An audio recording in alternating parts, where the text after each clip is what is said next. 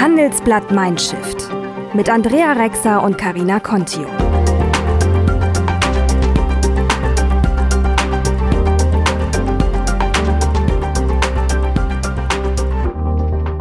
Und das hören Sie heute bei Handelsblatt Mindshift. Ich habe nie beim Plan B nachgedacht, weil realistisch, was ist denn der Plan B? Es gibt ja keinen. Also der Plan B wäre maximal zu sagen, uh, ich entscheide mich gegen meine Identität und das ist ja nicht durchführbar. Also war für mich gar keine Option. Mir war immer nur klar, ich bin einfach ehrlich und ich verstecke mich nicht und ich verleugne auch nichts. Oder lass etwas aus. Ne? Zu meinem Leben gehört auch meine Ehe und zu meiner Ehe gehört meine Ehefrau. Aber wenn wir auch noch weiter positiv und auch gegen Transphobie ankämpfen wollen, dann müssen wir auch sichtbar sein, den Kopf rausstecken. Das habe ich entschlossen, das gerne zu machen. An manchen Tagen sind so Kommentare, die tun mir tatsächlich sehr weh und das schlägt ganz schön auf meine Emotionen nieder, wo ich denke, warum eigentlich? Ne? Warum setzt sich jemand hin und schreibt mir diese Zeilen, ohne mich zu kennen? Das Wesentliche, was mir in Erinnerung bleibt, ist, dass er einfach gesagt hat, ich weiß nicht, wo die Reise hingeht, aber das schaffen wir. Es war ein schöner Moment, vor allen Dingen, wenn man dann aussteigt und dann sieht man seine Offiziere und Soldaten da Spalier stehen für sich und seine Frau. Das, das, ich war da total gerührt. Das war super. Das war Verbundenheit einfach pur und mhm. ja, da brauche brauch ich mir nicht zu fragen mehr, ob ich akzeptiert bin.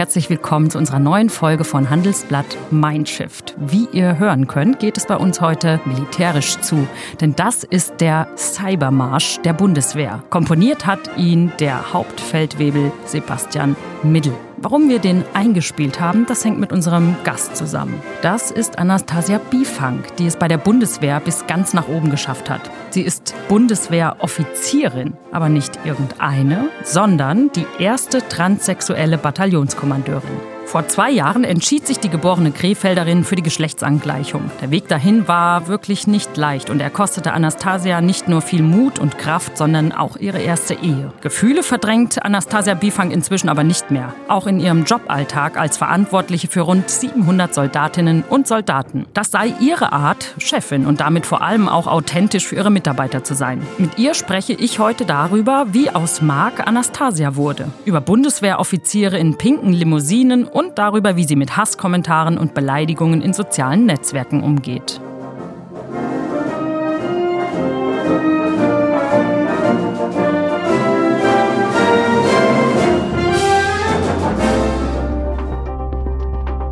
Wenn euch der Mindshift Podcast Lust auf mehr Diversity, mehr New Work, mehr Denkanstöße macht, dann empfehlen wir euch Leader In, das Business Netzwerk für alle, die vordenken. Schaut entweder mal auf www.leaderin.de vorbei oder in der LinkedIn-Gruppe von LeaderIn. Dort könnt ihr Kontakte knüpfen und euch zu Themen rund um Diversity und New Work austauschen. Hallo Frau Bifang, schön, dass Sie da sind. Die erste Frage an Sie ist, wäre Ihre Karriere in der Bundeswehr auch möglich gewesen, wenn Sie sich vor 20 Jahren geoutet hätten? Vor 20 Jahren, also das Jahr 1999. Ungefähr. Ähm, die kurze Antwort wäre nein, weil 1999 der Weg für Frauen in Streitkräften nicht in allen Laufbahnen offen war. Ich hätte dann also quasi im Sanitätsdienst sein müssen. Das ist die kurze Antwort. Aber ansonsten glaube ich, hat sich in den letzten 20 Jahren doch deutlich einiges verändert und zwar nicht nur im Bundesland, sondern überhaupt gesamtgesellschaftlich. Also wir können auch gerne darüber reden, mhm. wie es Ende der 90er gewesen wäre, als Transgender, als transsexueller Mensch in, allein in, in, Deutschland zu leben. Mhm. Oder ich, die Frage ist auch, dann auch noch, wenn Sie jetzt als Frau geboren worden wären, wäre auch dann so eine Karriere, wie Sie sie da hingelegt haben, die ist ja wirklich beeindruckend. Ähm, wäre das genauso möglich gewesen?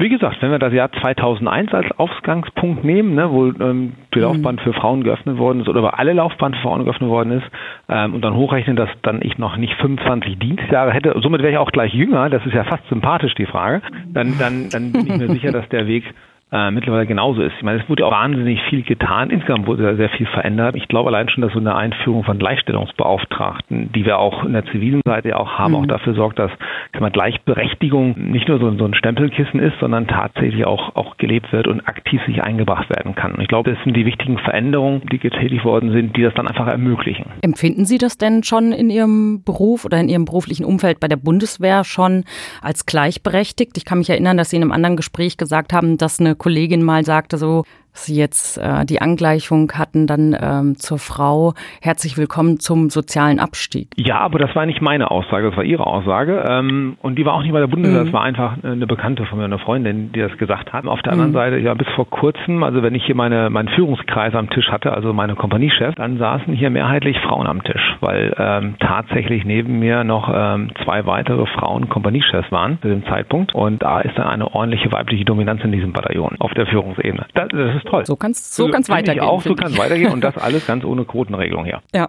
sprechen wir mal über Ihren Job. Es sind jetzt schon so ein paar militärische Wörter gefallen. Oberstleutnant, Bataillon. Wenn man das so in zwei Tweets zusammenfassen würde, was genau ist Ihre Aufgabe? Die Aufgabe als Bataillonskommandeurin ist vornehmlich eine Führungsaufgabe. Und führen heißt gestalten, aktiv und sichtbar sein, insbesondere von vorne führen. Würden Sie sagen, dass Sie anders führen, jetzt wo Sie Anastasia B-Funk sind als zu dem Zeitpunkt, wo sie noch nicht Anastasia waren. Ich nenne nicht den alten Namen, weil ich weiß, dass Sie das nicht so gerne äh, hören kein Dead Name. Das finde ich sympathisch. Ich kann das ja nur in der Reflexion machen. Ich meine vorige Führungsfunktion, wo ich mal Kompaniechef war. Nein, ich führe genauso, wie ich früher geführt habe, mit wahnsinnig viel Herz und Verstand. Schon immer mit sehr viel Herz. Manche sagen zu sehr aus der aus dem Bauchgefühl raus. Aber das ist das ist wie ich bin. Und ich habe da meinen Standard und ich mag sehr nah an meinen Mitarbeitern sein und und ähm, auf sie eingehen und horche auch gerne links und rechts davon und, und möchte nicht einfach nur von Rationalität geprägt sein. Das das geht in so einem Arbeitsumfeld wie es Militär ist auch gar nicht. So ein Bataillon ist ja auch Lebensraum, sozialer Raum. Da kann man nicht einfach nur, ich sag mal, nach einfachen Kriterien entscheiden. Da muss man auch ganzheitlich aufnehmen. Und das habe ich schon immer gemacht und das ist auch meine Stärke und ich glaube, das wird auch weiter meine Stärke bleiben und ich sehe auch keinen Grund, das zu ändern. Sind Sie im Alter von 20 Jahren zur Bundeswehr gegangen? Was hat Sie denn für diesen Berufsweg begeistert? Schwierige Frage. Ähm, also wie gesagt, mein, mein Vater war ja schon bei der Bundeswehr und das war so, was mich in meiner Jugend begleitet hat. Da kannte ich so ein bisschen die Bundeswehr und tatsächlich der tiefste innige Wunsch war, ich gehe zur Luftwaffe und möchte fliegen. Wie ich das so schön immer sage, hat nicht ganz geklappt. Aber ähm, das Arbeitsumfeld, das, was ich dann als Wehrpflichtiger, als ich eingezogen worden bin, erlebt habe, hat mich einfach davon begeistert, hey, ich, ich kann auch hier, auch wenn ich nicht fliegen kann, Offizier sein. Und das ist eine Aufgabe, die mich anspricht. Gerade in jungen Jahren war das immer so ein Bild geprägt, ich muss nicht irgendwo nach dem Studium mein Leben an einem Schreibtisch verbringen, sondern ich kann mit Menschen gemeinsam agieren und gestalten. Das hat mich immer mhm. gereizt. Ja. Positiv. Jetzt sind Sie seit 2015 auch im Beruf geoutet. Im näheren Umfeld war das sicherlich schon ähm, ja, im Freundeskreis natürlich bekannt. Ähm, beschreiben Sie unseren Hörern doch mal, wie Ihr Vorgesetzter reagiert hat, als Sie gesagt haben, dass Sie zukünftig als Frau Bifang angesprochen werden möchten. Äh, also gut, der Schritt, äh, das habe ich ihm nie so genau so klar gesagt, weil der erste Schritt war ihm einfach zu sagen, dass ich transsexuell bin. Ne? Und, und ähm, das war das erste Gespräch mit meinem damaligen Referatsleiter. Ich war im Bundesministerium für Verteidigung eingesetzt und ähm, er war kurzsichtlich überfordert im Sinne von oder überrascht oder überfahren. Und ähm, das Wesentliche, was mir in Erinnerung bleibt, ist, dass er einfach gesagt hat, ich weiß nicht, wo die Reise hingeht, aber das schaffen wir. Und das war einfach das Wichtige. In dem Moment hatte ich die Aussage, die ich brauchte oder die ich in der fühlte, du kriegst Unterstützung, wir schaffen das gemeinsam und den Weg dahin, wie immer der auch sein mag, den gestalten wir gemeinsam. Was ja schon ungewöhnlich ist als Reaktion. Also eigentlich deutlich positiver, als man jetzt wahrscheinlich so vorurteilsbehaftet, wenn man so an die Bundeswehr denkt, irgendwie so ein männerlastiger Verein irgendwie, äh, hätte man jetzt nicht mit so einer tollen Reaktion gerechnet eigentlich, ne? Ich glaube, wir bilden einfach Vorgesetzte sehr gut aus und ich weiß das und darf mich ja dem auch einschließen und dann wählen wir sie auch richtig für Funktionen aus. Ich glaube, das ist eine Stärke der Armee, die wir einfach haben in unserer Führungsausbildung. Ich glaube, das ist auch so einzigartig ähm, im Vergleich zu Unternehmen der zivilen Wirtschaft. Ähm, und das, das kam einfach dann zum Tragen. Und ich kannte ihn ja auch schon über die gemeinsame Arbeit vorher und ähm, hatte das Gefühl, dass ich mir ihm auch anvertrauen kann. Das ist erstmal der wichtige Schritt. Dann kann ich mich jemand anvertrauen und das war da war schon allein mein Bauchgefühl gesagt hat, ja, das kannst du. Und das war auch die Erfahrung danach. Ne? Ich habe ja nicht nur einen Vorgesetzten gehabt, das ist eine relative lange Kette gewesen, sage ich mal. Da waren noch ein, zwei dann darüber hinaus, wie man es ja auch sagen musste. Und das war durchweg die Erfahrung. Und das war dann auch leicht. Das bestärkt einen dann ja auch und das schafft mhm, sich. Das ist ganz wichtig eigentlich. Ne? Sie haben auch dann direkt nach dem Outing, ich meine, es war so ein paar Tage danach, ähm, das Bataillon informiert in einem Meeting ähm, und dann auch quasi eine neue. Das, oder das, das Referat, das Referat. Genau. Das und dann also, ne? waren nur ein paar, nur ein paar. Okay, aber wie haben die reagiert? Gab es da auch Vorbehalte? Oder haben die alle direkt gesagt, ja klar, haben wir kein Problem mit hier, ähm, freiwillig schon, ich weiß nicht, äh, was sie alles so zur Begrüßung Regenflaggen, Regenbogenfahnen aufhängen, äh, was auch immer Leute so im Kopf haben, wie das äh, zu sein hat, äh, als Schubladen ja eigentlich. Ne? Also wie war das so? Also, also es wurde nicht, es wurde nicht der der ähm, der Einhornstaub über mich ergossen und es gab auch keine Regenbogenflaggen. Es, es war nein, nein, ach das ist ja, ich meine, es ist, ja, ist ja ein Berufsleben, ne? Da, da gibt es ja schon gewisse ähm, Modalitäten und ähm, Formalitäten. Wir saßen einfach in so einer gemütlichen Kaffeerunde zusammen und dann mein Referatleiter wusste es ja schon und dann habe ich dann mich da auch nochmal geoutet und konntest die auch ein bisschen länger machen, in Anführungsstrichen. Und sie sagten ja auch schon, einer oder andere wusste ja auch schon mehr von mir, dann war das da keine Überraschung, das konnte auch einordnen. Und dann ist es ja auch so, sie lassen das da raus, ne? dann sind auch erstmal alle überfahren. Ähm, das müssen die ja für sich auch erstmal einordnen. Und da war wahrscheinlich viel einzuordnen. Wie kriege ich das mit dem Gegenüber, den ich gerade sehe und dem Bild, was ich von dieser Person hatte, jetzt einher mit der Aussage und dann auch hm, konnte man in den Gesichtern sehen, davon habe ich noch nie was gehört oder ja, kenne ich mich mit aus. Aber es war auch da in der Runde erstmal das positive Feedback im Sinne, wir stehen zu dir. Ich habe auch gleich gesagt, ne, ich nehme euch mit, kann auch gerne darüber reden. Ihr müsst mir nur sagen, was ihr wissen wollt. Ähm, und für mich war es einfach der Moment zu zeigen, dass es mir auch ernst ist, in Anführungsstrichen, ne, dass, es, dass ich diesen Weg selbstbewusst gehen werde. Und die, die schönste, äh, der schönste Moment danach war tatsächlich, ich meine, ich war selber auch ja, sehr nervös, ne, rausgegangen und dann kam ein Kollege ne, zu mir da und meinte so zu mir, ne, meinen alten Vornamen ansprechen, mhm. jetzt nicht sagen, so, du sag mal, wie heißt du denn dann ah. eigentlich? Und das war auch schön. Also jemand, der einfach mitgeleitet hat, immer gesagt, jetzt hat sie sich ja als transsexuell mhm. geoutet und sagt uns nicht mal ihren Vornamen. Ne? Ist ja nicht so, dass wir uns nur mit Nachnamen mhm, genau. angeredet haben sondern auch da und dann auch so. Und dadurch wurde das dann auch gleich wieder greifbarer und erlebbarer. Ne? Also das war dann, also für mich so, ja, da war dann ein Stück dann Anastasia schon dann wieder da, mhm. mit dem die umgehen Es ist ja auch ein Stück Anastasia irgendwie. Sie waren vor dem Outing ein bisschen länger im Urlaub in Brasilien, glaube ich, haben sich dann auch schon ja, bewusst genau. irgendwie die Haare länger wachsen lassen. Beim Bund ist ja so, alle Jungs müssen kurze Haare haben. Das heißt, da kamen sie ja auch schon optisch verändert eigentlich quasi wieder zurück. Ja, so, so, so ein Stück weit, also wahrscheinlich nicht so krass, man sagen konnte gleich, ah, jetzt wissen wir, worum es geht. Nein, aber ich hatte ja für mich den Entschluss ja schon vorgetroffen und war dann da hier der, sagen wir mal, meinem Entschluss darüber zu informieren. Und, und dadurch, und wie gesagt, mit jedem Schritt wurde es auch realer und greifbarer für mich. Das ist ja auch schön und dann konnte man auch nach außen deutlich sich selber mehr sein. Ähm, und, das, und das ist einfach wichtig, wenn man dann morgens in so ein Referat reinkommt und weiß, man ist ja aufgehoben gut und ähm, die stehen für dich da ein und ähm, die können dich auch unterstützen in der Transition. Hatten Sie eigentlich einen Plan B, falls das irgendwie nicht gut ausgeht? Nein, ich habe nie beim Plan B nachgedacht, weil realistisch, was ist denn der Plan B? Es gibt ja keinen. Also der Plan B wäre maximal zu sagen, oh, ich entscheide mich gegen meine Identität und das ist ja nicht durchführbar. Also war für mich gar keine Option. Oder ich wechsle den Arbeitgeber. Also wenn es jetzt bei der Bundeswehr irgendwie total schräg, wenn jetzt alle irgendwie schwierig reagiert hätten und damit überhaupt nicht umgehen hätten können. Was wäre eine alternative Berufsoption gewesen? Da habe ich mir erstmal gar keine Gedanken drüber gemacht. Tatsächlich nicht, weil ich diesen Beruf einfach so liebe. Ähm, das war, stand da für mich gar nicht zur Frage. Ich hatte ähm, maximal gedacht, na gut, wenn, wenn das hier sich so alles so ausnivelliert, dann ist das halt so. Ich sag mal, wenn sich deine, deine Karriere zu einer Laufbahn jetzt dadurch entwickeln sollte, ne, als ähm, so als Bild zu sprechen, dann ist das halt so, weil einfach ich mir wichtiger war als meine Laufbahn. Aber der Gedanke, dann wechsle ich den Arbeitgeber Bundeswehr, nein, der kam ja gar nicht. Überhaupt nicht. Ähm, was mich noch interessiert vor allem ist, wie sucht man sich einen neuen Vornamen aus? wie sind oh Sie auf Gott. Anastasia gekommen? Ah. Den Namen hatte ich schon länger. Ich muss zugeben, dass ich in meiner Schulzeit in den USA war, öfter russische Literatur lesen musste. Und ähm, da ist er hängen geblieben. Ich fand den einfach immer sehr schön. Ich fand den Klang sehr schön. In dem Moment dessen, wo ich mal in einer Situation war, wo ich einen Namen brauchte. Nicht im Sinne von, ich muss jetzt meinen neuen Vornamen angeben bei Gericht, sondern Jahre davor, als ich mal, ich glaube, für ein Forum einen Namen brauchte, wollte ich mir nicht einfach irgendetwas x-beliebiges geben, sondern dann kam dieser Name in meinen Kopf rein, den ich da aus der Literatur kannte. Und der fühlte sich einfach passend an. Und den hatte ich dann all die Jahre und deswegen war der schon Teil von mir. Der war für mich nicht neu, nur für mein Umfeld. Ah, okay, ja. Ich meine, es haben Sie ja Glück, dass Sie dann in dem Informationstechnikbataillon arbeiten. Konnte man wahrscheinlich auch ganz schnell veranlassen, dass E-Mail-Adresse und sonst was alles irgendwie geändert wird. Nochmal, ich war ja im Ministerium. Das war, das übrigens, war da noch im Ministerium. Nein, das war alles. Nein, nein, ich bin ja erst 2017 im hm. Oktober ins Bataillon gekommen und ähm, den Großteil der Transition war ja alles noch im Ministerium ähm, bis September 2017, wo ich da war. Nein, das ist allerdings tatsächlich nicht so einfach gewesen.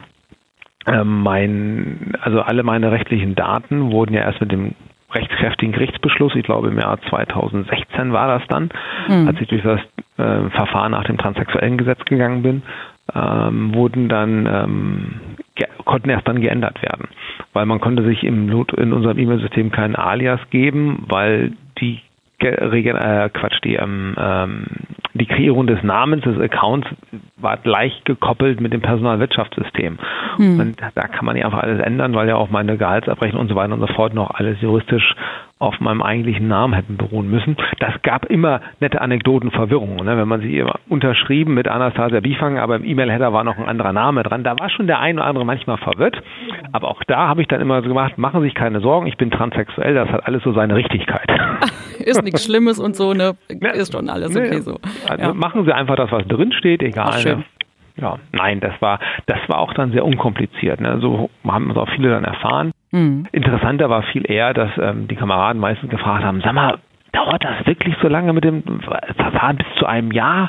Aber das ist ja ein Wahnsinnsding, du dich also durchquälen musst und so weiter und so fort. Da haben viele einfach gemerkt, welche Auflagen einem hier als, als transsexueller Mensch von Staatswegen äh, auferlegt werden, um erstmal in seinem Geschlecht anzukommen, was man ja eigentlich für sich selbst bestimmt schon gesagt hat. Ja, der ganze Prozess auch, das ist ja, ja dieser Tran Tran Transitionsprozess. Ja. Sind das zwei Jahre? Also, also psychologischen Gutachten und die, alles, was ah, dazu gehört, also, ne? Genau, also die Gesamttransition ist, ist schwer zu bestimmen. Ne? Die unterscheiden sich allein schon mal im Bereich Mann zu Frau Transgender, zu Frau zu Mann Transgender, ähm, weil da manche Sachen da sind. Das liegt auch dran, welche Maßnahmen sie überhaupt für sich als Mensch haben wollen. Ne? Also möchten sie, wie in meinem Fall zum Beispiel geschlechtsangleichen OPs machen oder auch nicht, reichen Hormontherapie. Und da muss man sehen, dass die Transition ja einerseits den rechtlichen Prozess, aber auch den medizinischen ja für einen selber beinhaltet.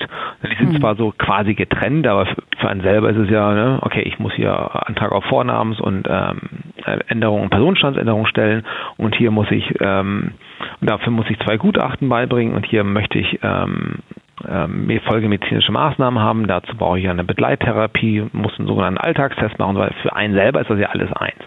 Und mhm. das zieht sich schon so ein bisschen auf, auf die Zeitachse. Und dann gibt es ja auch immer so Empfehlungen vom Bereich hier ähm, des MDKs, also medizinischen Krankenkassen, ähm, wie lange so Schrittabfolgen, so Minimumzeiten dazwischen sind. Ne? Also x Monate, bis sie überhaupt die Hormontherapie erstmal anfangen können, die gegengeschlechtliche, dann x Monate, bis sie erstmal mit der geschlechtsangleichen OP und so weiter. Und dann kommen sie auf eine gewisse Zeitspanne. Na, und dann war das so, wie gesagt, wenn wir es einfach hinnehmen, ich outet, geoutet Januar 2015 mhm. und letzte in meinem Fall geschlechtsangleichen OP-Maßnahme im Dezember 2017. Ja, also das ist dann schon eine Zeit. Mhm, genau, ja. Sie haben ähm, 700 Mitarbeiter, Soldatinnen und Soldaten. Wie und zivile Mitarbeiter, ja. Und zivile Mitarbeiter. Ähm, wie müssen wir uns das vorstellen im Alltag? Wie so, sieht so ein ganz typischer Arbeitstag aus jetzt bei Ihnen? Ah, ich, ich fahre in Berlin morgens los, viel zu früh. Ich habe mir einen Arbeitgeber ausgesucht, der gerne früh anfängt. Das ist überhaupt nicht so meine Persönlichkeit. Da leide ich wie, seit 25 Jahren. So gegen kurz nach fünf klingelt mein Wecker. Das ist nicht schön. Dann, nein, das ist, das ist auch nicht so meine Zeit. Vor allem nicht zu der Jahreszeit. Ja, da komme ich an und ähm, ja, das ist ja nicht so, dass hier 700 Leute auf mich warten, dass ich morgens reinkomme. Ne?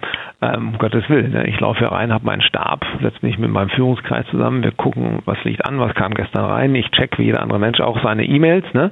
und guck, ne, was kam da also nach dem Briefkasten rein und habe dann so gegen 8 Uhr so mein Lagebild, was liegt an. Dann viele Vorhaben sind in so einem Bataillonsalltag schon lange geplant und dann schaue ich rum, was so meine, meine Kompanien machen, meine Soldaten, schaue mir gegebenenfalls Ausbildung an und so weiter und so fort. Und was mit dieser, äh, mit der Tätigkeit als gerade als Kommandeurin hier reinkommt, ist natürlich auch immer die Zusammenarbeit mit der Zivilgesellschaft, ne? also mit der Bürgermeisterin von Storko sprechen, wollen wir was gemeinsam machen, Bundeswehr und Stadt und so weiter und so fort. Ne? Wir machen zum Beispiel ein bis zweimal im Jahr Benefizkonzerte, ne? machen Vorträge, ähm, man hat mal einen Tag der offenen Tür, äh, lässt die Leute rein und das sind Sachen, wo man auch einen Austausch hat. Also sehr vielfältig. Also ich habe manchmal das Gefühl, ich springe so im, im 10-Minuten-Takt zwischen den Themen auf meiner Position. Ja. Wird bei dem Benefizkonzert auch der Cybermarsch gespielt? Ich habe mir den angehört. Da ist ja, wie extra komponiert worden. Ja. Wie finden Sie denn den Cybermarsch?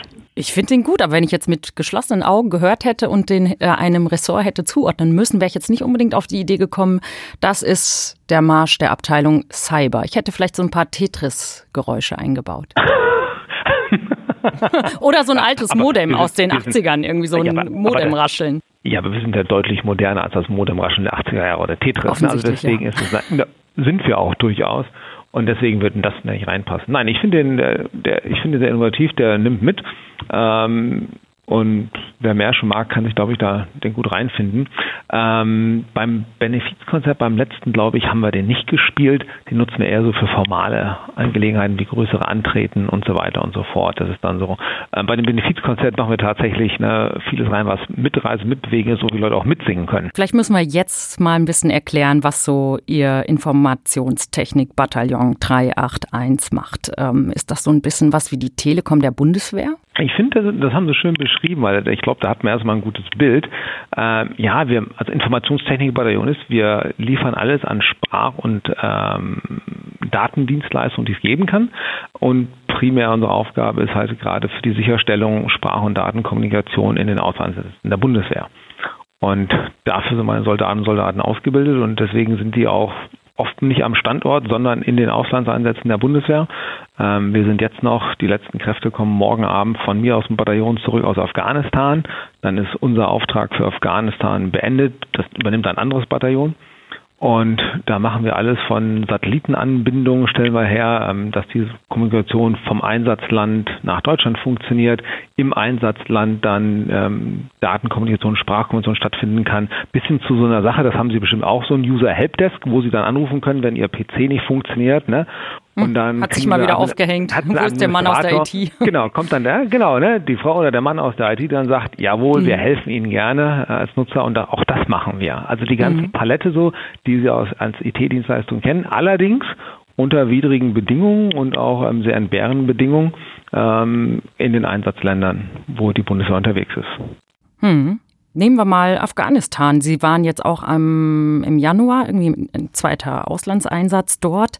Ähm, das ist ja ein Staat, in dem es für gleichgeschlechtlichen Sex beispielsweise noch die Todesstrafe gibt. Ähm, bei Ihrem ersten Auslandseinsatz in Afghanistan, das habe ich recherchiert, Journalisten bereiten sich immer gerne gründlich vor, waren Sie noch als der Herr Oberstleutnant. Jetzt waren Sie als Anastasia. Da war ich sogar noch, da war ich sogar noch Major. Da war, das war oh, Major. 2011, da war ich Major, genau. Und ja. ich bin letztes Jahr im August nach mhm. Afghanistan gegangen und bin im März zurückgekommen.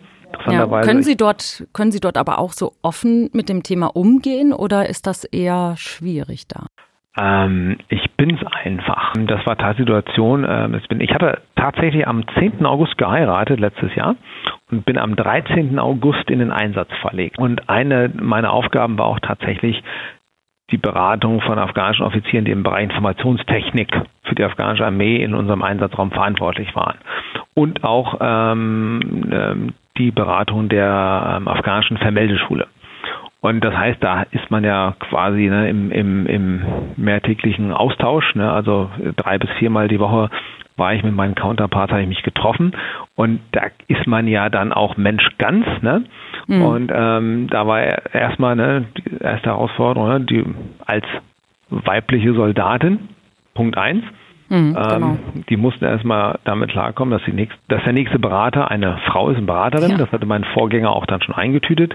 Ähm, die lustige Anekdote, die ich aus dem Film kenne, der immer gesagt wird, ob, wo er gefragt wurde, ob er Probleme mit einer Frau hätte und er ganz kühn gesagt hat, nein, weil er hat ja zwei selber, kennt sich mit Frauen aus. Ja, das hat er mir dann auch erzählt. Und aber sie sind ja auch nicht blind und irgendwann haben sie gemerkt, bei Frau Biefang, da ist noch was anderes. Mhm. Und dann haben wir uns das Thema Trans so ein bisschen rangenähert, ähm, weil mein Dolmetscher manchmal zu verstehen gegeben hat, so, ne, ist das jetzt Mann oder Frau? Wie mhm. ist das jetzt ganz? Und dann habe ich ja mal selbst gesagt, ich bin Frau und fertig aus. Und dann kam halt irgendwann mal die Frage, wie es meinem Ehemann geht. Ah, okay. Und dann habe ich gesagt, meiner Ehefrau geht's gut. Ähm, weil auf das Spiel hatte ich auch keine Lust. Ja, so eine Beziehung ja. geht ja auch nur so eine Arbeitsbeziehung, wenn man Vertrauen hat. Ne? Und ja, und Sie haben sich ja auch schließlich 20 Jahre lang irgendwie versteckt und äh, Genau, und versucht, dann, dann stehe ich da ne? zu mir. Und ähm, ich habe das einfach dann wirklich sehr bildlich gezeigt, dass ja, dass, ich bin verheiratet mit einer Frau. Hier sind meine Hochzeitsbilder und das ist meine Frau. So leben wir. Deutlich an die Grenzen des Kulturraums gegangen, aber es hat der Verbindung zwischen uns keinen Abbruch getan. Und es wurde, was, was nett war, war dann tatsächlich auch hin und wieder gefragt wurde, wie es meiner Frau gehen würde. Ne? Mhm. Haben das dann verstanden. Also ich will das jetzt nicht als als als ähm, als Sinnbild nehmen, wie die Rolle der Frau in Afghanistan, um Gottes Willen. Hier geht es mhm. um den Umgang, wie mit mir umgegangen wurde. Ähm, hab mir aber allerdings in der Vorbereitung für Einsatz da auch schon meine Gedanken gemacht und da konnte ihnen auch keiner gut etwas zu sagen, nach dem Motto, ähm, ja, wie macht man das denn am besten? Mir war immer nur mhm. klar, ich bin einfach ehrlich und ich verstecke mich nicht und ich verleugne auch nichts.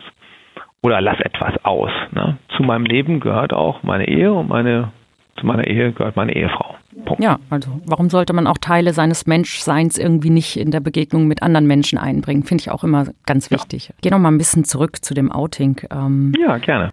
Sie gehen ja damit auch bewusst an die Öffentlichkeit. Sie waren jetzt auch bei der Frau Maischberger in der Fernsehsendung. Es gibt seit ähm, ein paar Tagen einen ganz frischen Kinofilm über ihr Leben.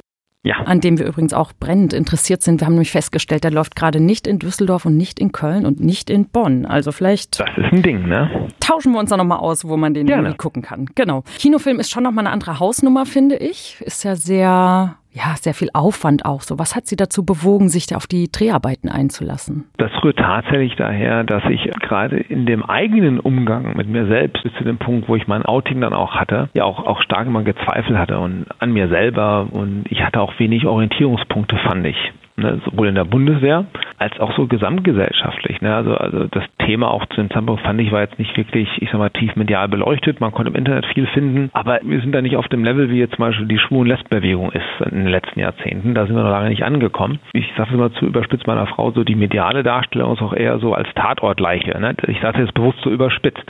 Mhm. Und das habe ich auch mitbekommen, dass wir wenn ich meine, ich war auch Teil einer Selbsthilfegruppe am Anfang meiner, meiner Transition, wo wir dann zusammensaßen, auch mal festgestellt haben, dass uns auch so Orientierungspunkte, Vorbilder fehlen. Ne? Was läuft gut? Ne? Ähm, die eigenen Probleme, die man mit sich hatte oder mit seinem Umfeld durch die Transition oder durch ein Outing, die kannten wir alle, aber wo sind denn hier die Geschichten, dass es gut läuft, die haben auch selber Mut machen können, wo man da auch, auch früh sagen kann, selbstbestimmt zu sich stehen. Und das wollte ich eigentlich mit, mit einem Projekt mal dann realisieren. Ähm, einfach selbstbestimmt und selbstbewusst aus der, aus der eigenen Erfahrung. Mhm, Authentisch als Role Model. Transgender, so, ja. der Ansatz war nicht um Role Model, aber wirklich als Transgender, als eigentlich so sagen, okay, das, das ist meine Geschichte. Die steht mhm. nicht für alle, um Gottes Willen, aber das ist mein Weg und den bewusst nach außen bringen. Und dann hoffen, dass dann dass die Sichtbarkeit insgesamt erhöht, sowohl in der Community als auch außerhalb der Community und da mehr reinkommen, weil wir sind viele. Es gibt sehr viele transsexuelle Menschen. Ich habe jetzt nicht nachgeschaut, wie viele es sind, Transgender. Und ähm, ich kann den Wunsch des Einzelnen verstehen, zu sagen, ähm, ich will hier einfach die Transition durch und in meinem Geschlecht ankommen und dann soll das keiner mehr mitbekommen. Ja. Mhm. Aber wenn wir auch noch weiter positiv und auch gegen Transphobie ankämpfen wollen, dann müssen wir auch sichtbar sein, den Kopf rausstecken. Und äh, das habe ich, hab ich entschlossen, das gerne zu machen. Hut ab. Sie sagen, dass man ähm, ja auch irgendwie Homophobie entgegen äh, Trans, Transphobie, war das richtig? Ja. Genau. Ähm, Wenn Sie so in der Öffentlichkeit stehen, dann macht das ja auch angreifbar. Es ist ja ein ganz sehr privates Thema auch. Ähm, bei Social Media sind Sie aktiv. Äh, da gibt es Hohn und Spott. Ich weiß, dass bei dem äh, Coming Out damals auch äh, ja viele krasse Kommentare eigentlich so gab. Ähm, wie ist das inzwischen und wie gehen Sie damit um? Also meine Frau sagt immer, ich gehe damit sehr schlecht um, weil ich mir einfach immer alles durchlese, was mir geschrieben wird. Sowohl das Positive als auch das Negative. Also ich sage erstmal, also es kommen sehr viele positive Zuschriften auf solche Sachen. Also auf einen Beitrag wie bei Maischberger oder auf den Kinofilm kommen sehr viele positive Sachen, sagen toll, Dankeschön und ähm, einfach bitte weiter so, also sehr unterstützend und positiv. Und dazwischen finden sich auch immer wieder ähm, die andere Seite. Hohn und Spott sieht immer aus noch wie ein Mann, ähm, um Gottes Willen verwirrt und verrückt und wie kann man nur und bis hin, ich möchte das jetzt nicht alles wiederholen, was ich mal gesagt habe, aber mhm. es geht dann nicht nur um die Gürtellinie, aber auch wirklich auch um meinen eigenen Stolz im Sinne auch meines Berufes. Ähm, und das ist so an manchen Tagen sind so Kommentare, die tun mir tatsächlich sehr weh und das schlägt ganz schön auf meine Emotionen nieder, wo ich denke, warum eigentlich? Ne? Warum setzt sich jemand hin und schreibt mir diese Zeilen, ohne mich zu kennen? Ja. ja. Das ist dann so halt. Und wo kommt diese Reaktion dann eigentlich her? Wo, woher kommt dieses Gefühl? Weil ähm, mein Sein ja erstmal ähm, keinem etwas wegnimmt. Ne? Ich gehe ja nur dahin, wo ich hin möchte, weil ich so fühle, weil ich mich so erlebe, weil ich so bin. Und, und meine Transition erfordert ja im Grunde keine Anstrengung von einer dritten Person, die nicht in Beziehung zu mir steht. Ja. Haben Sie da eine Vermutung, was das, was so der Auslöser ist? Ich hoffe immer noch, Hass? dass es einfach Bildungs, äh, mangelnde Bildung ist und dass mhm. man da mit sehr viel Bildungsarbeit und Aufklärungsarbeit etwas tun kann. Ich weiß es nicht. Und aber ein Punkt auch einfach, dass, dass, ähm, dass ist der Punkt, den ich am Anfang sagte, wenn man das Thema nicht in die Öffentlichkeit bringt, dann, dann halten sich halt so Gedanken dahin. Und was auch nicht hilft, ist natürlich so ein kompliziertes Verfahren wie das transsexuellen Gesetz, wo sie alle wissen, dass sie erst durch Gutachter laufen müssen. Dadurch erfolgt eine Stigmatisierung. Wenn es noch bis verlangen, sie hier eine Diagnose bekommen, F64.0, ne, Geschlechtsdysphorie-Störung. Bei Störung der auch da kann ja kein Mensch normal sein. Da ist man ja, da ist ja die, also ist ja war, ist ja noch lange Zeit ein Krankheitsbegriff. Das hilft natürlich auch nicht. Ne? Wird das äh, immer noch als ein, eine Störung einsortiert? Die WHO hat jetzt 2018, mhm. glaube ich, entschieden, dass es nicht mehr als Störung klassifiziert wird und aus diesem Bereich der Krankheit rauszunehmen ist. Also sind wir einen Schritt weiter. Das muss jetzt nur noch umgesetzt werden. Ich glaube, in der ICD-11 ähm, wird das dann rausgenommen. Da sind wir einen Schritt weiter. Aber bis sich das dann alles, sagen wir so, in so einem kollektiven gesellschaftlichen Bewusstsein niederfindet, dass es eben keine Krankheit ist, dass man nicht gestört ist, ne, sondern ähm, da die Schwierigkeit daran ist, wenn man keinen guten Umgang mit seiner Geschlechtsidentität findet und sich nicht darum sich kümmert, dass das dann Folgen haben kann, die sich auf die Psyche auswirken, ähm, dann müssen wir immer noch diese Bildungsarbeit machen. Und das ist das, was mir auch fehlt. Und ich hoffe, das kommt auch mit dem Teil mit dem Film rüber, dass man einfach ein wirklich funktionierender Mensch ist, mit all seinen Kapazitäten und wir keinen an der Klatsche oder Waffe haben, wie manch einer denkt, sondern einfach nur ein Thema haben, was wirklich auch schwierig ist, damit umzugehen, gerade wenn solche Vorstellungen in der Gesellschaft vorherrschen. Und gerade in, in, in meiner Anfangszeit, ich, bei mir hat das ja 20 Jahre gedauert, bis zu dem mhm. Punkt eines Outings kam. Das war immer mit Scham äh, verbunden. Oh Gott, was machst du hier? Das kannst du kein antun und so weiter und so fort. Mhm. Musst dich verstecken. Das habe ich ja. mir nicht ausgedacht. Das sind ja Sachen, die man irgendwo gesamt erlernt hat, was man aufschnappt links und rechts rum. Und da sind wir, glaube ich, deutlich weitergekommen. Da ist auch viel Aufklärungsarbeit durch die Verbände gekommen. Da ist auch viel mehr Wissen jetzt drüber in der Gesellschaft, was auch abrufbar ist. Aber bis das wirklich so in alle Bereiche ankommt, dauert es halt noch. Und dazu braucht es dann wieder, und deswegen hoffe ich, dass der Film da so einen positiven Beitrag legt, auch, auch solche Bilder. Und deswegen war es mir auch wichtig, einen Film zu machen, der eben nicht nur sehr eindimensional ist, sondern die Person in, in all ihren Lebenssphären darstellt. Jetzt dürfen wir ein bisschen Werbung machen. Wir haben noch gar nicht gesagt, wie der Film heißt. Achso, der Film heißt Ich bin Anastasia. Großartig. Also, liebe Hörer, bitte alle in die Kinos gehen. Das ist wirklich sehr sehenswert. Wir haben schon mal vorab ein bisschen reingeguckt. Ähm, ja, selbst bei der Bundeswehr war ja bis 2001 Homo- oder Transsexualität eigentlich noch ein Hindernis, dass man Zeit- oder Berufssoldat werden kann. Jetzt erzählen Sie uns bitte mal von Ihrer Hochzeit. Von meiner Hochzeit? Die war am ja. 10. August. Wir haben in, meine Frau und ich haben entschlossen, dass wir in Storkow heiraten, also am Standort. Also da haben wir die Trauung gemacht auf der Burg. Ähm, ich glaube, auch wir uns da kurzfristig dazu entschieden haben, war das einfach auch einen Termin hier zu bekommen, wenn man die Bürgermeisterin kennt, als in Berlin auf dem mhm. Standesamt.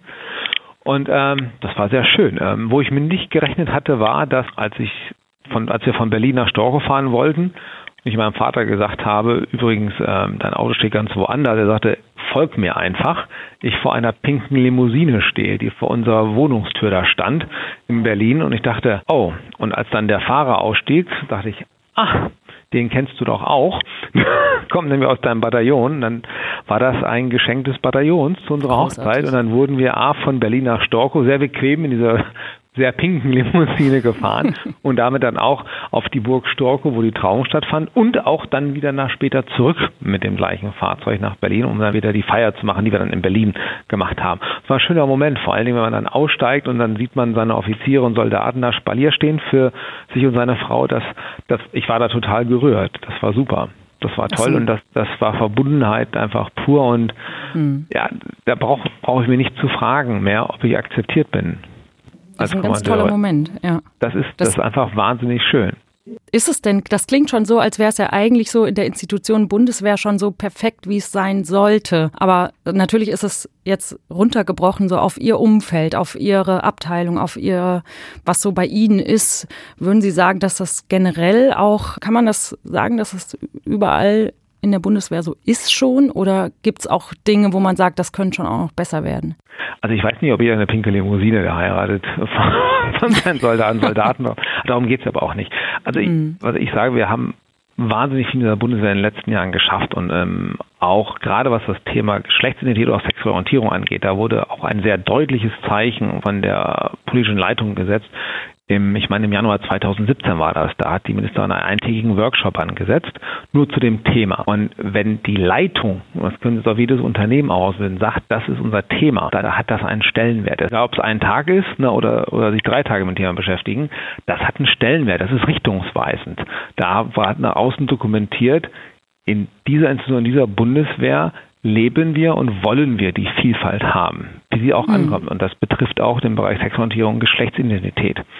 Und das brechen wir von oben nach unten runter. Das ist einmal die Aussage. Und für einen selber als, in meinem Fall transsexueller Mensch, ist das natürlich klasse, wenn Sie sehen, wow, meine Führung nimmt sich dem Thema an und geben auch uns dann die Möglichkeit, da an diesem Workshop zu partizipieren, weil wir waren nicht Beisitzer, sondern wir waren Gestalter. Ich hatte da die Möglichkeit zum Thema Transsexualität drei Workshops zu machen hintereinander, wo ich einfach mal aus meiner Erfahrung plaudern konnte, um Leuten eben nicht nur aus, ähm, ich sag mal, eine Vorschriften zu ziehen oder eine, aus abstrakten Gesetzestexten sagen, wie so eine Transition geht, sondern am wahren Erleben in dieser Armee mit den Zeichenvorräten, die wir alle teilen ähm, zu sagen, was ist gut und was war mir wichtig und was war nicht so gut und, und was brauche ich eigentlich und was kann ich geben und warum ist das alles gar kein so großes Hindernis, wenn wir alle nur am gleichen Strang ziehen.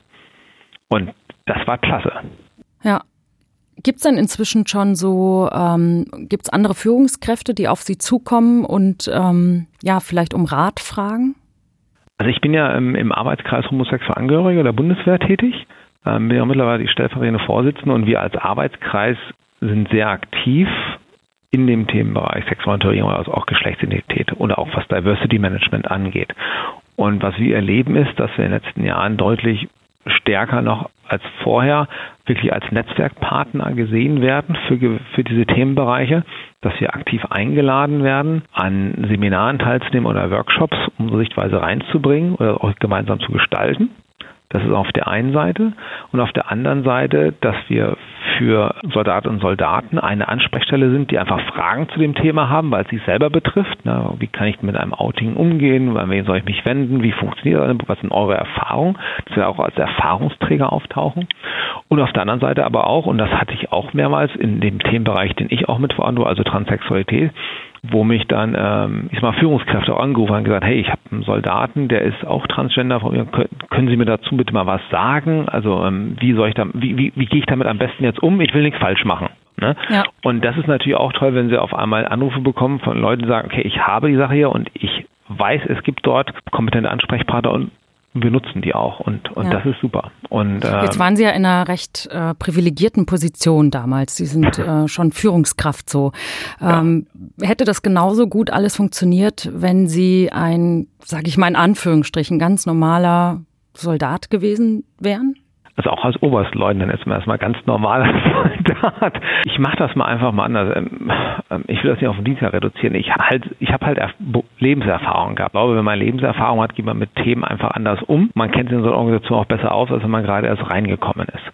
Ich wünsche mir immer, dass es egal, in welchem Dienst man in welchem mit welcher Erfahrungszeit man diesen Dienst schon macht, dann trotzdem gleich behandelt wird. Ähm, es gibt immer Hindernisse auf so einem Weg, die da sind, ne, weil so ein Thema muss ja auch verstanden werden und man selber muss ja für sich das Thema auch erstmal einordnen. Die Bundeswehr ist eine große Organisation. Ähm, da müssen viele Zahnräder ineinander ähm, greifen. Aber im Großen und Ganzen, wenn die Stellen miteinander sprechen, dann funktioniert das System auch. Ähm, und das ist auch das Feedback, was ich von Soldaten bekomme, die uns am Anfang fragen, hey, ich bin Transgender, könnt ihr mir mal einen Tipp geben dazu, soll ich das machen? Und ähm, das ist dann nicht nur ein Erstkontakt oder ein Einmalkontakt, sondern über die Zeit spricht man des Öfteren und dann kriegt man, hey, habe meinen Lehrgang geschafft, das läuft super, in meiner Einheit bin ich angekommen und kriege Unterstützung und so weiter und so fort. Also das ist das, was in den meisten Fällen, ich höre in seltenen Fällen, hören wir Sachen nach dem Motto, ich, ich kriege ja gar keine Unterstützung. Und wenn das kommt, dann gibt es Wege, die wir beschreiten können und die werden auch genutzt. Kommen wir zur Schlussfrage. Wenn man jetzt sagt, ähm, es gibt drei Dinge, die Chefs richtig gut machen können zur Unterstützung von Menschen, die sich in einer ähnlichen Situation befinden, wie das bei Ihnen der Fall war. Was würden Sie sagen, sind diese drei Dinge?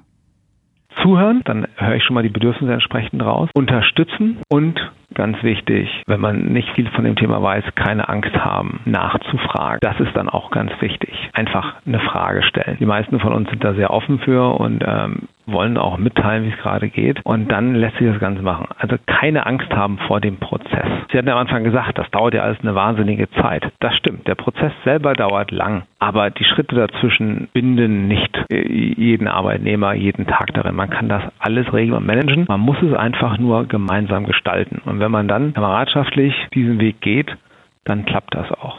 Und das ist auch das eine der wichtigen Sachen, die ich glaube, die auch in dem Themenfeld Transsexualität, Transgender ähm, so anders sind als vielleicht im Bereich der Sexualorientierung. Das Outing ist, dass die Transition nur gemeinsam geschafft werden kann. Wenn man den Menschen isoliert, sei es im beruflichen Umfeld oder auch im privaten, sozialen Umfeld, ihn alleine stehen lässt, dann ist das ein ganz schön harter Weg. Ja, das finde ich ist doch mal ein, ein, ein guter Schlusspunkt, so, den wir jetzt hier machen. ja. Vielen Dank für das ganz tolle Gespräch. Schön, dass Sie dabei waren. Ja, vielen Dank für das ebenfalls sehr angenehme und sehr schöne Gespräch. Hat mich sehr gefreut. Tschüss. Tschüss. Das war's bis hierhin mit unserer zweiten Staffel von Handelsblatt Mindshift. Wir melden uns nach einer kurzen Winterpause dann wieder im Januar zurück. Hinterlassen Sie uns gerne bei iTunes, Deezer, Spotify oder wo auch immer Sie uns hören eine Bewertung. Darüber würden wir uns sehr freuen. Wenn ihr den Start unserer dritten Staffel dann nicht verpassen wollt, folgt uns gerne bei Twitter, wo wir euch auf dem Laufenden halten. Ich bin dort als enormgrün und meine Kollegin Andrea Rexa findet ihr als Andrea Rexa. Wir hören uns wieder im neuen Jahr. Bis dahin.